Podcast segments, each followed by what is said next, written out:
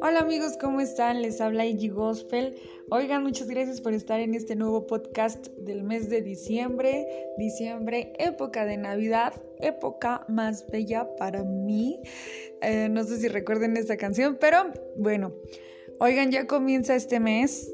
Y bueno, como es época de Navidad, regalos, agradecimientos, reflexión y todos estos villancicos y cosas muy divertidas y bonitas así como la cena de Navidad, también debemos de recordar que hay personas en estas fechas que se pueden empezar a sentir solos, que comienzan a tener depresión, que mm, se sienten menos amados, no sé, también que mm, pues les traen más recuerdos de familiares que ya no están con ellos y sus seres queridos y es ahí donde nosotros debemos ser como Jesús, pedir por ellos y mostrarles amor. Preguntarnos qué haría Jesús por ellos. Yo cómo puedo mostrarles el amor que Dios me ha dado, así como Dios me amó tanto para mandar a Jesucristo para para perdonarme, para amarme, para no sentirme solo, yo qué puedo hacer por ellos.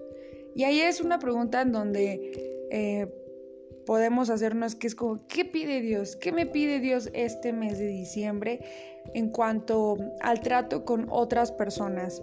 A lo mejor yo me doy cuenta que alguien se siente mal en este mes o a lo mejor siento que no, no tiene con quién pasarla. Y bueno, esto es lo que dice en Isaías 42, 7 de la traducción del lenguaje actual. Dice lo siguiente. Esto quiero de ti, que abras los ojos de los ciegos, que des libertad a los presos y que hagas ver la luz a los que viven en tinieblas. Amigos, esto es lo mismo que hizo Jesús cuando estuvo aquí en la tierra en su ministerio. Y lo podemos ver mediante la Biblia.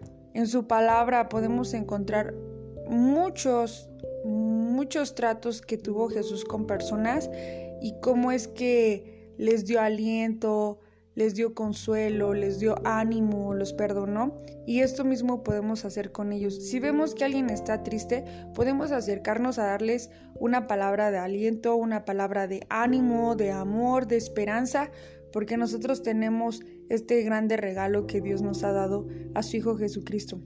¿Y por qué quedarnos nada más con ese regalo nosotros, verdad? Entonces, no. Ahora sí que vamos a compartir ese regalo para que podamos descubrir esta pregunta aquí. ¿Qué pide Dios de mí para este mes? Pues ser como Jesús.